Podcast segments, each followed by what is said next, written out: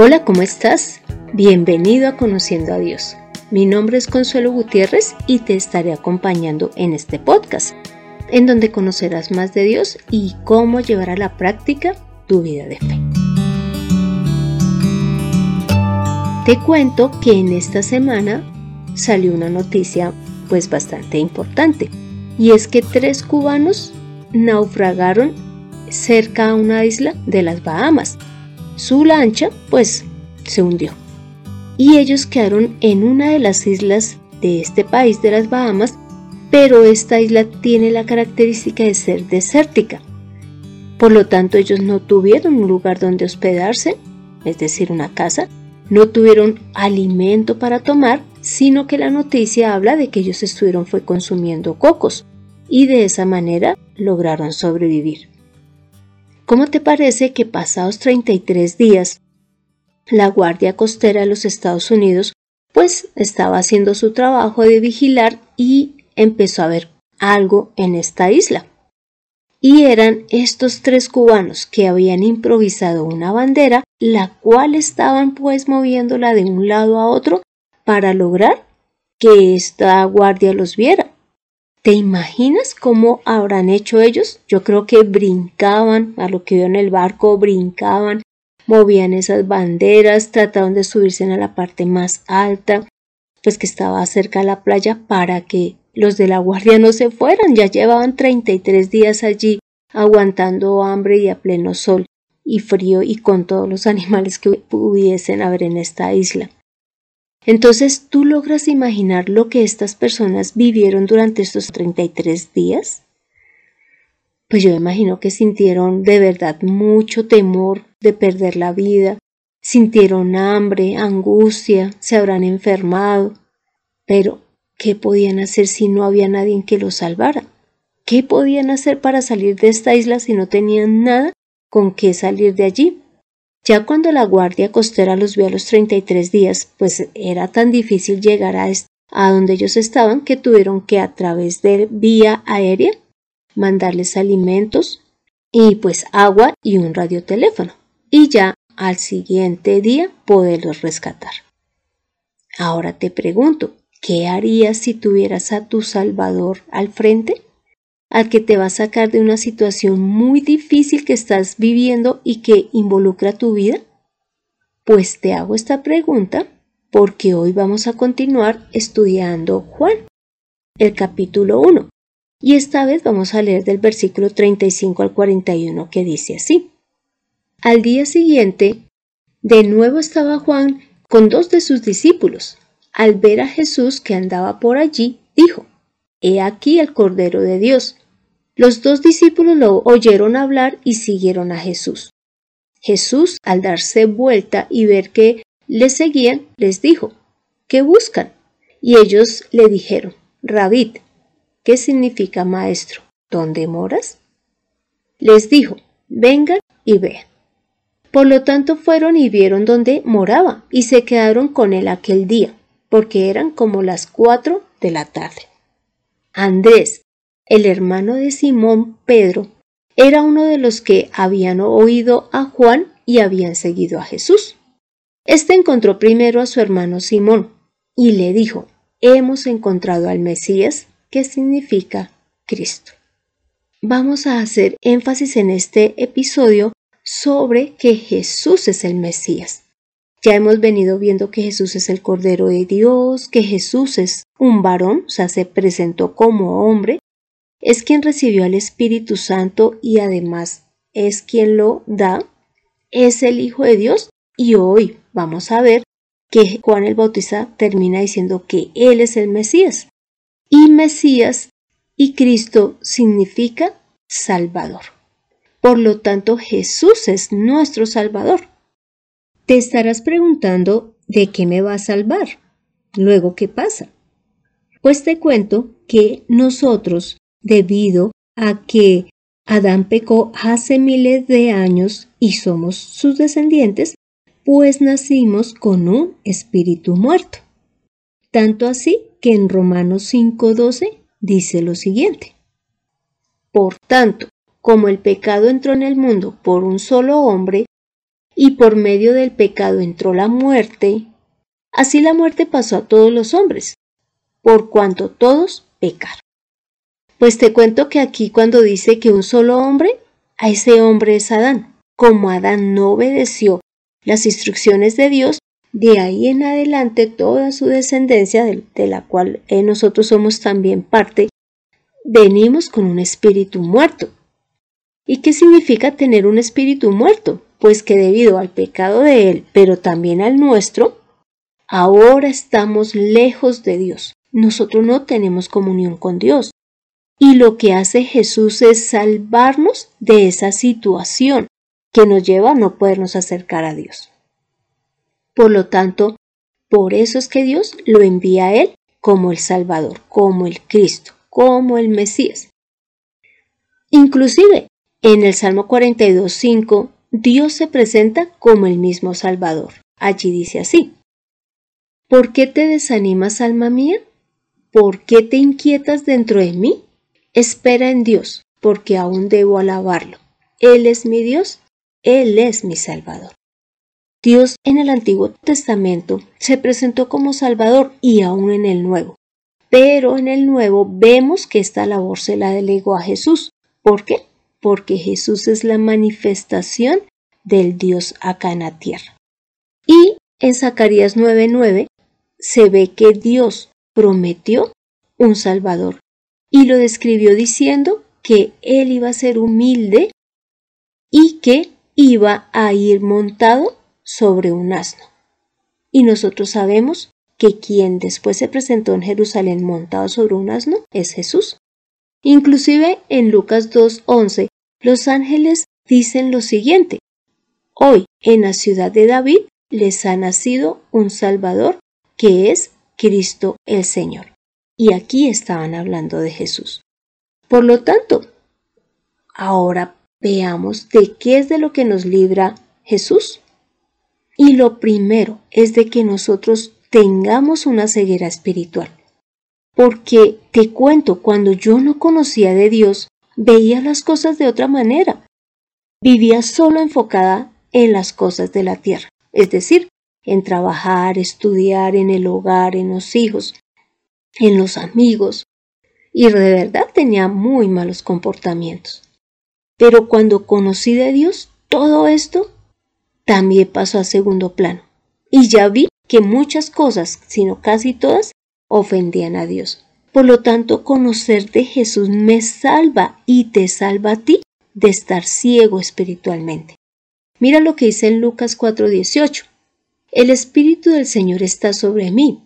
Aquí está hablando Jesús. Me ha ungido para proclamar buenas noticias a los pobres. Me ha enviado a proclamar libertad a los cautivos, a dar vista a los ciegos, a poner en libertad a los oprimidos. Como te puedes dar cuenta, mencionó la palabra a dar vista a los ciegos. Vuelvo y te digo, ya no somos ciegos espiritualmente. Tú y yo y todos los que escuchan este podcast y que en sí escuchen de la palabra del Señor, ya no son ciegos espiritualmente. Eso es de lo primero que nos salva Jesús. Nos quita ese velo que solo nos llevaba a estar fijos en la parte terrenal.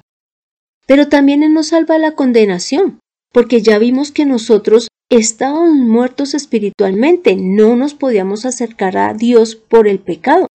Pero a través de Jesús ahora tenemos ese perdón de pecados y ahora Él ya no nos condena. Entonces, haciendo el ejemplo de que estamos en un juicio, ya no va a haber un veredicto en nuestra contra, porque ya Dios no ve nuestros pecados, porque Jesús es el que los ha lavado a través de su sangre. Por lo tanto, si ya no estamos condenados, pues ya no tenemos esa muerte espiritual que veníamos heredando desde Adán. Ahora tenemos vida eterna. Mira lo que dice en Mateo 25, 41. Entonces dirá también a los de la izquierda. Acá está hablando Jesús de ese juicio final. Dice entonces que le dirá a los de la izquierda, apártense de mí, malditos, vayan al fuego eterno preparado para el diablo y sus ángeles. Pues ¿cómo te parece que acá está haciendo alusión Jesús a que en el juicio final todos nos vamos a presentar frente a Él. Pero Él va a poner en la derecha a los que obedecieron a su palabra y creyeron en Él y creyeron en Dios, y a su izquierda a los que no lo hicieron. Y a estos de la izquierda son a los que les dice que van a ir al fuego eterno que ha sido preparado para el diablo y para sus ángeles. Eso significa la muerte eterna, estar lejos de Dios por una eternidad, o sea, no va a tener fin. Y allí va a ser un lugar de sufrimiento, a pesar de que este lugar pues nosotros lo conocemos como el infierno o el Hades. Es un lugar que fue preparado para el diablo y sus ángeles, pues si nosotros no creemos en Dios, no aceptamos a Jesús como nuestro Salvador, pues ese va a ser nuestro lugar. Pero también lo segundo de lo cual nos salva Jesús es de Satanás, de la obra que él puede hacer en nuestras vidas, dándonos enfermedad, eh, esclavizándonos a las cosas del mundo, a los vicios, generando en nosotros ira, malos pensamientos y, y el deseo constante de desobedecer a Dios. Mira lo que dice en Colosenses 2, del 13 al 15. Y a vosotros, estando muertos en pecados y en la incircuncisión de vuestra carne, os dio vida juntamente con él, perdonándoos todos los pecados, anulando el acta de los decretos que había contra nosotros, que nos era contraria, quitándola de en medio y clavándola en la cruz, y dejando a los principados y a los potestades, los despojó y los exhibió públicamente, triunfando sobre ellos en la cruz. Entonces, ya hemos visto que Jesús limpia nuestros pecados, siempre y cuando hayamos conocido de Dios y, lo hayamos, hayamos creído en Él. Como ya no tenemos esos pecados, pues Satanás ya no nos puede acusar, porque una de las cosas que Satanás hace es acusarnos ante Dios, pero no porque se presente delante de Él, pues hasta Satanás está dentro de Dios, toda la creación está dentro de Dios, pero sí es porque si nosotros hemos pecado, ya Dios ha dicho, ustedes no se van a presentar ante mí. Y Satanás tendría derecho al decir, de decirle a Dios, entre comillas, venga, esta persona no se puede presentar ante usted, no ve que él ha pecado, pero resulta que ya vimos, según esta porción, y lo que venimos explicando, que Jesús, al limpiar nuestros pecados, al perdonarnos, esa acta de decretos, es decir, la lista inmensa de nuestros pecados, ha sido quitada y ya Satanás no tiene que acusarnos. Y lo tercero de lo que nos libera o nos salva a Dios, el mismo Jesús, es de tener una vida sin sentido, de vivir una vida solo pensando en las cosas del mundo. Y esto lo podemos ver en Filipenses 3 del 8 al 11 que dice así. Y ciertamente, disculpen acá dice, Pablo es el que está hablando. Y ciertamente aún estimo todas las cosas como pérdida por la excelencia del conocimiento de Cristo Jesús, mi Señor por amor del cual lo he perdido todo, y lo tengo por basura para ganar a Cristo y ser hallado en él, no teniendo mi propia justicia, que es por la ley, sino la que es por la fe de Cristo, la justicia que es de Dios por la fe, a fin de conocerle y el poder de su resurrección y la participación de sus padecimientos, llegando a ser semejante a él en su muerte, si en alguna manera llegase a la resurrección de entre los muertos. Bueno, esta porción bíblica nos está hablando de algo muy importante que está expresando Pablo. Y es que nosotros, si bien es cierto, hemos de ser muy diligentes en todo lo que hagamos acá en nuestra vida natural, no debemos de centrarnos solo en ello. Nosotros debemos de centrarnos en la vida eterna y tenerlo de acá, como dice aquí, por basura. ¿En qué sentido? En que no sea nuestro Dios, no sea nuestro centro. Nosotros sabemos que trabajamos ocho horas, pero mientras vamos y volvemos del trabajo, eso se vuelven diez o once horas, solo dedicadas al trabajo. Y a Dios le dedicamos, no sé, diez, quince minutos, media hora. No, nosotros debemos dedicarle tiempo y ver que ya que no tenemos esa ceguera espiritual que nos llevaba siempre a pensar solamente a complacer todo lo que nos pedía el mundo, ahora debemos de enfocarnos en Dios. Sí, claro, trabajar, tener un lugar donde vivir, unos hijos que estudien, pues tener las comodidades que se necesiten, más no que toda nuestra vida sea gastada solamente en lo terrenal, porque un día terminará y que le vamos a presentar a Dios. Y no queremos ser de los que Dios nos deje a la izquierda para ser lanzados al fuego eterno. Entonces, ¿cómo relaciono esta historia con lo que les comenté de los tres náufragos que llegaron a esa isla desértica en las Bahamas? Y es porque nosotros estamos siendo salvos también en la parte espiritual. Y esa salvación solo se logra a través de Jesús. Los de estos náufragos fue porque la Guardia Naval fueron y, y, pues estaban haciendo su trabajo de revisar estas islas y se dieron cuenta de ellos. Fueron salvos por estas personas, pero si ellos no conocen de Dios, su vida eterna pues no va a ser de frente o al lado de Dios, sino pues al lado de Satanás. De igual manera, nosotros podemos ser salvos por alguien que nos ayude, por alguien que nos dé, inclusive un médico nos puede salvar de la muerte, pero esa salvación no nos va a llevar a la vida eterna, pero Jesús sí. Así que, ¿qué debemos de hacer como creyentes? Y quiero basarme básicamente en este Filipenses 3 del 8 al 11 que acabamos de leer. Y es que allí Pablo menciona varias cosas que son las que nosotros debemos de hacer. Y lo primero es amar a Jesús. Y amarlo significa creerle, obedecerle. En Filipenses habla de no tener nuestra propia justicia. Y es que nosotros muchísimas veces pensamos que somos más inteligentes que el mismo Dios. Y no queremos obedecerle, no queremos buscarle, sino entendamos que nosotros sí hemos pecado, que nosotros sí tenemos que estar es atentos a lo que Él nos dice, obedecerle. Así que arrepintámonos y tengamos un cambio en nuestra vida buscando amar y obedecer a Dios.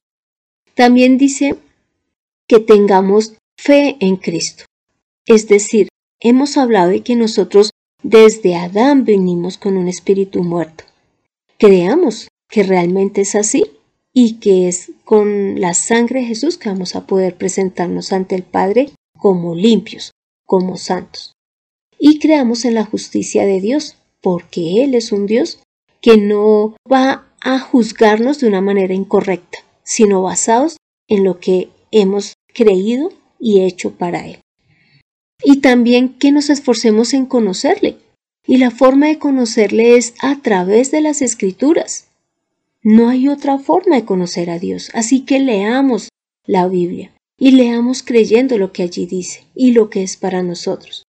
Y también cuando en Filipenses Pablo decía, y participando de sus padecimientos, es decir, de lo que eh, Jesús vivió, pues Jesús padeció fue por dar a conocer al Padre, por dar a conocer las cosas equivocadas que estaba haciendo el pueblo eh, judío. Nosotros también debemos de dar a conocer a, a Dios, que los ojos de los que nos rodean también sean abiertos no podemos nosotros, digamos, callar esta salvación tan grande, sino que los demás también puedan conocer a Dios. Y por último, ¿qué más debemos de hacer para guardar y, recibir esta salvación tan maravillosa que Dios nos ha dado? Pues es cuidarla. Mira lo que dice en Hebreos 2.3. ¿Cómo es que escaparemos nosotros si descuidamos una salvación tan grande? Esta salvación fue anunciada primeramente por el Señor y los que lo oyeron la, la confirmaron. Entonces, ¿qué pasa? Hemos recibido una salvación. Jesús nos ha quitado esa muerte que viene desde Adán y por nuestros propios pecados. Ahora, obremos de tal manera que no la perdamos. Nosotros no podemos decir, ah, ya Dios me perdonó, entonces sigamos portándonos mal, sigamos eh, desobedeciendo, no lo busquemos, no lo obedezcamos, no, busquemos conservar esta salvación tan valiosa. Entonces, de esto íbamos a hablar en este episodio, de que Jesús es el único Salvador que Dios ha enviado y es el único que nos puede acercar al Padre. Te invito a que hagamos esta oración final. Gracias, Padre Santo, por quitarnos la ceguera espiritual, por darnos a Jesús como nuestro único Salvador. Gracias, porque a través de Él es que ahora creemos en ti. Ahora sabemos de tu amor, de tu misericordia, pero también de tu justicia. Y sabemos que tú eres un Dios que nos ama y que desea que tengamos una relación real contigo, y por eso es que te has manifestado a través de Jesús y de la palabra. Señor, ayúdanos, ayúdanos a no enfocarnos solamente en la parte terrenal, que entendamos que todo esto pasará, aún lo más bello, lo más duro que estemos pasando también va algún día a terminar, pero la salvación y la vida eterna contigo sí es para siempre. Señor, gracias, gracias por liberarnos de los lazos de Satanás, de esa muerte eterna, en donde íbamos a estar en espíritu, lejos de ti, en sufrimiento eterno. Gracias por liberarnos de esto. Señor, a ti es a quien podemos dar todo el honor y toda la gloria, porque tú eres de verdad digno de ser conocido. Ahora, Señor, ayúdanos a través de tu Espíritu Santo a predicar de ti, a darte a conocer a que los demás conozcan que Jesús es la persona que tú enviaste, es tu Hijo que enviaste para que todo el mundo que conozca de Él sea salvo. Padre Santo, hemos orado en el nombre de Cristo Jesús. Amén. Tomemos la mejor decisión. Recibamos a Jesús como el único que puede salvar nuestra vida y que además nos permite vivir con Dios. Descubre que Dios es justicia, pero también amor. En Conociendo a Dios. Este fue el episodio 81, en donde vimos que Dios tiene un plan maravilloso para todos nosotros. Y ese plan es que nos acerquemos a Jesús, que lo recibamos para que un día, ya cuando estemos en el cielo, podamos permanecer eternamente con Dios. ¿Por qué? porque Él ya envió al Salvador. Te animo para que leas Romanos 8 del 1 al 17 y Colosenses 2 del 8 al 23. Gracias, te damos las gracias por escuchar este podcast mientras viajas a tu ciudad natal, mientras estás haciendo ejercicio o estás en compañía de tu familia. Y no olvides compartir este episodio para que más personas conozcan que hay un único Salvador Jesús. Si deseas estudiar a más profundidad la palabra, puedes dejarme tu petición a través del correo de mirtaconsuelog.com o con un comentario en el podcast. También si deseas que tratemos algún tema de manera específica, también házmelo saber por estos medios. Soy Consuelo Gutiérrez, tu compañera en este camino. Le doy las gracias a José Luis Calderón por su excelente trabajo. Dios nos ha dado a su Hijo, quien es nuestro único Salvador. Nos vemos la próxima semana. Chao.